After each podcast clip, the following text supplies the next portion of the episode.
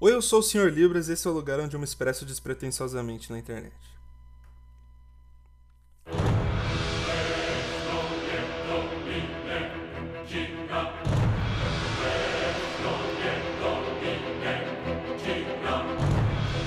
Death Note é um dos melhores animes de todos os tempos, e quem disser o contrário tá errado. Pelos diálogos, pela história como um todo, pelos personagens ultra carismáticos e principalmente pelo jogo mental entre os dois protagonistas da história, o Light e o L.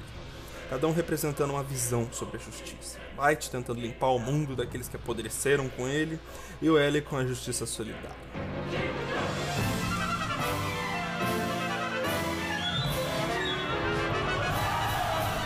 Pra ser sincero, eu acho que essa é uma história que dispensa explicações, mas tem muitas coisas incríveis para serem faladas sobre ela. Uma delas para mim é a genialidade da direção dos primeiros episódios, pelo simples fato de que a maior parte das informações mais importantes para o anime estão ali. Isso pode parecer meio óbvio, claro, é óbvio que as coisas importantes vão ser colocadas no começo. Mas o negócio é que muita coisa é dita ali você fica com a impressão de que é mais um enfeite bonitinho, estético, que é legal na hora e depois outras coisas vão acontecer e aquilo pode acabar caindo no esquecimento mas aqui as coisas de fato não só importam, como vão reverberar por toda a história. Eu vou falar de uma forma que seja fácil para principalmente quem não assistiu, talvez tenha uma fagulha de vontade de querer ver o anime. Porque eu acho muito difícil alguém sentar para assistir esses dois primeiros episódios e já não tá 100% imerso no universo. E é sobre esses detalhes que eu quero falar hoje.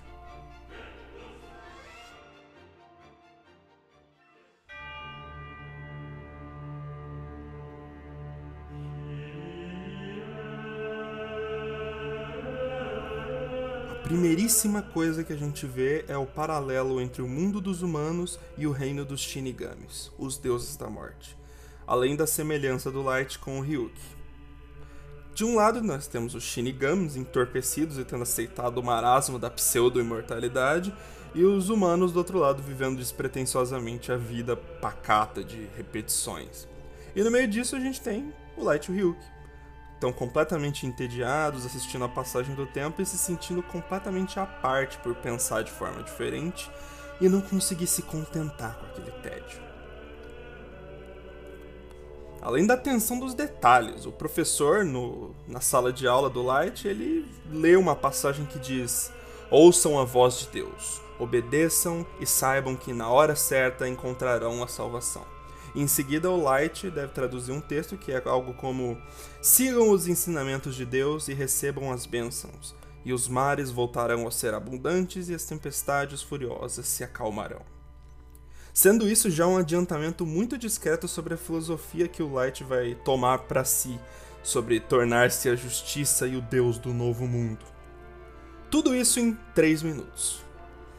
É o tipo de detalhe discreto que você só repara depois de assistir uma segunda, terceira vez. O que é bom, porque não só aumenta a vida útil da obra, mas também demonstra o esforço de criar um roteiro coeso. Em um outro momento, já no segundo episódio, algo semelhante acontece. O Light é novamente requisitado para traduzir um texto que diz: tornando finalmente seu sonho realidade, ele ficou extasiado com a realização e com a alegria que isso lhe trouxe. Sendo que nesse momento do segundo episódio, ele já possuía o caderno há algum tempo. E nas palavras dele mesmo, eu já esgotei a lista dos maiores criminosos do mundo. Disse ele, sorrindo.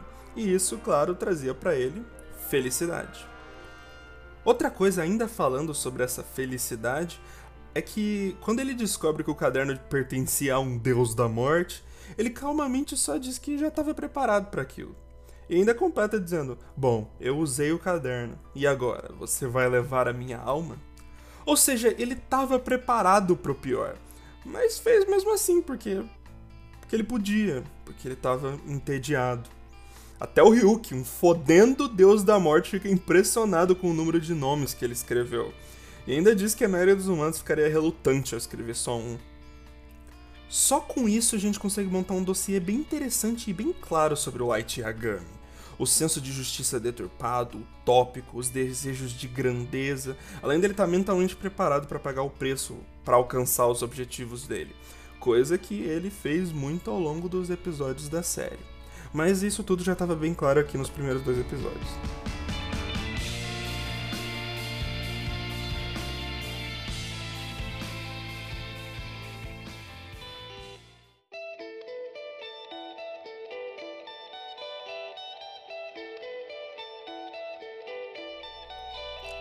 Aí entra mais uma vez o bom trabalho de roteiro, porque nesse momento, do final do primeiro pro começo do segundo episódio, o Light já tá bem seguro e montou uma rotina para conseguir matar criminosos e se manter no topo da sua vida acadêmica. Claramente ele tá bem confiante, e isso se dá principalmente quando ele cria um sistema para esconder o caderno. Ele mostra aquilo pro Ryuki com um ar muito superior, e o Shinigami até chega a comentar que a maior dor de cabeça para os humanos era esconder o caderno, e ele fez com muita facilidade. Até esse momento, o Light tá completamente seguro de si, sabe? Esconder o caderno foi simples para ele e foi de fato o único esforço que ele tinha feito até então, além de matar uma galera com o caderno. Mas o nome do segundo episódio é Confronto, por um bom e excelente motivo. Se o primeiro episódio se chamava Renascimento e era sobre apresentar o Light e o Ryuk e falar um pouco sobre seus objetivos, o próximo é sobre a dificuldade dessa vida. Enquanto ele brincava de esconder o caderno, a Interpol estava numa reunião sobre a onda de mortes por ataque cardíaco e discutiam fervorosamente sobre como que eles iam investigar se aquilo eram mesmo assassinatos. Aí conversa vai, conversa vem, alguém grita, outro xinga, e aí um dos engravatados finalmente grita: Se tá tão difícil, é melhor a gente chamar o L para investigar essa porra. Silêncio. E alguns sussurros.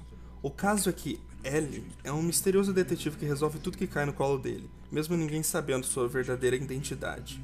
E não por acaso ele já está pesquisando sobre o caso. E por algum motivo ele precisa da ajuda da força japonesa. E aí a gente tem o clímax do episódio. Quando supostamente o Ellie com o nome de Lindy L. Taylor vai à TV, num comunicado mundial, dizendo que vai pegar este assassino que agora era conhecido como Kira, o Light fica lá se divertindo, tirando onda, dizendo que ele nunca vai conseguir. Até o momento que o Ellie diz que o que o Kira tem feito é perverso.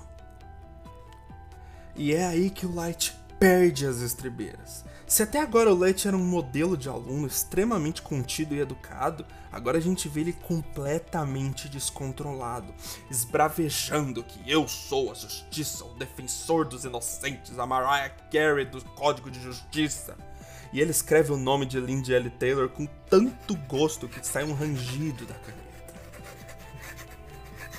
Light fica completamente extasiado até o corpo de Lindy L. Taylor ser retirado e entrar na tela uma letra L acompanhada por uma voz sintetizada. E é aqui que o anime oficialmente começa.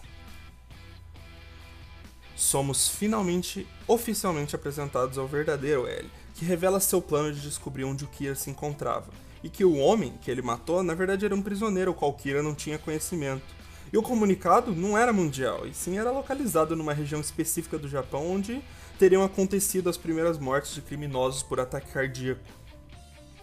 Uma coisa que muita gente não percebe, apesar de ser bastante óbvio, é que se o Light não tivesse matado Lindy L. Taylor, o L provavelmente teria demorado muito mais para encontrar ele. Ele foi provocado ali e mordeu a isca como um peixe faminto. Por quê? O L responde isso pra gente um pouco lá na frente. Porque o Kira é infantil e odeia perder.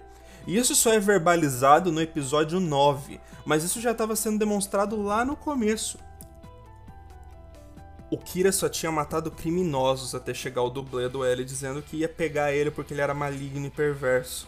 São esses pequenos insights de acontecimentos e ciclos que fazem Death Note ser incrível e fantástico.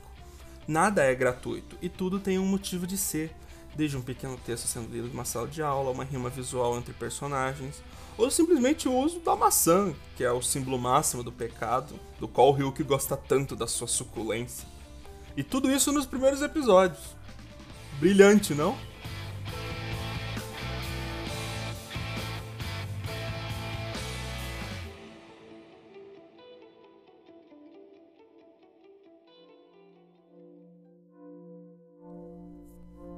Sendo bem sincero, eu podia falar sobre Death Note por horas e horas a fio, porque foi o anime que me fez ir atrás de animes mais sérios. E tem muito mais coisas que eu poderia falar e, sinceramente, eu deveria ter falado sobre elas desses primeiros episódios, como, por exemplo, as regras do caderno. Uma das primeiras coisas que o Light fala sobre o caderno é que isso é detalhado demais para ser brincadeira, enquanto ele lê umas regras bem específicas.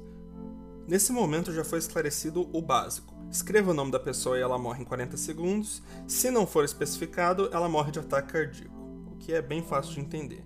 Mas aí ele leu umas regras muito mais específicas, como após a causa, os detalhes da morte devem ser fornecidos nos próximos 6 minutos e 40 segundos. A escrita do nome não terá efeito se o escritor não tiver em mente o rosto da vítima. O que, se fosse um anime besta ou uma história mal escrita, isso ficaria de enfeite ali e de fato a princípio parece que é uma coisa mais para encher linguiça do que qualquer outra coisa. Mas ali mesmo no começo o Light já tem esse insight de que, então dependendo do que eu escrever, eu posso fazer com que a morte seja rápida ou seja dolorosa. E isso é só a pontinha de gelo do iceberg, porque as regras vão ser usadas, abusadas e reviradas e. Eu usei todos os adjetivos. Porque sim, essas regras são ridiculamente importantes para a trama a partir do momento que o Light decide que vai usar elas para procurar e assassinar o L. E não é de graça quando as regras são colocadas na mesa de novo lá na frente, porque já foi colocado aqui no primeiro episódio. Daria para falar um pouco também da, de uma frase muito específica do Ryuk do primeiro episódio, que é Humanos que usam Death Note não podem ir para o céu e nem para o inferno. Mas é foda, eu tô tentando ser breve nesses, nesses castzinhos e eu espero já não ter falado demais, porque. Porque eu amo Death Note.